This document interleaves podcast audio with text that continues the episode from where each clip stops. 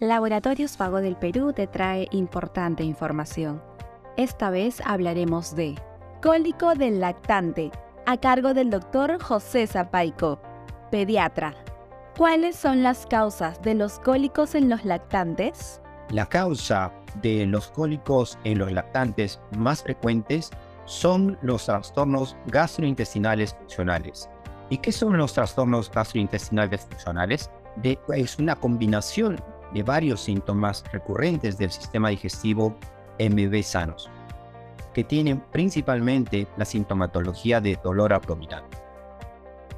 Pero estos niños no tienen enfermedad alguna. El problema es tan frecuente que uno de dos bebés va a tener el problema. Dentro de los trastornos gastrointestinales está la regurgitación, que es un cuadro en el que el bebé presenta dolor y además presenta en retorno o un pequeño vómito, se podría llamar, de secreciones o leche que ha ingerido previamente.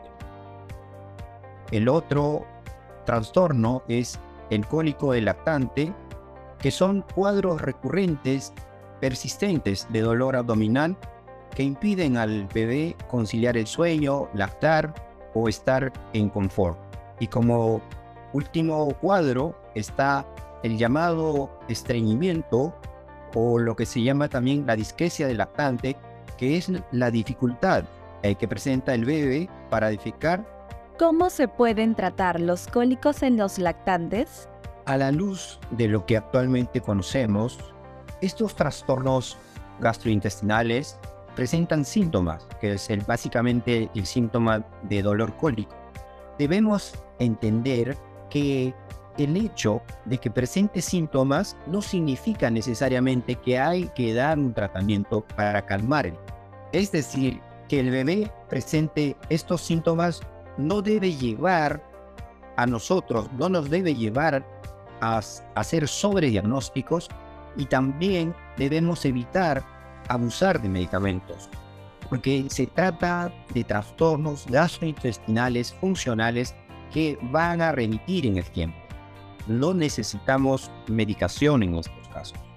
¿Cómo se pueden prevenir los cólicos en los lactantes? Los cólicos en los lactantes ni se previene ni se controla.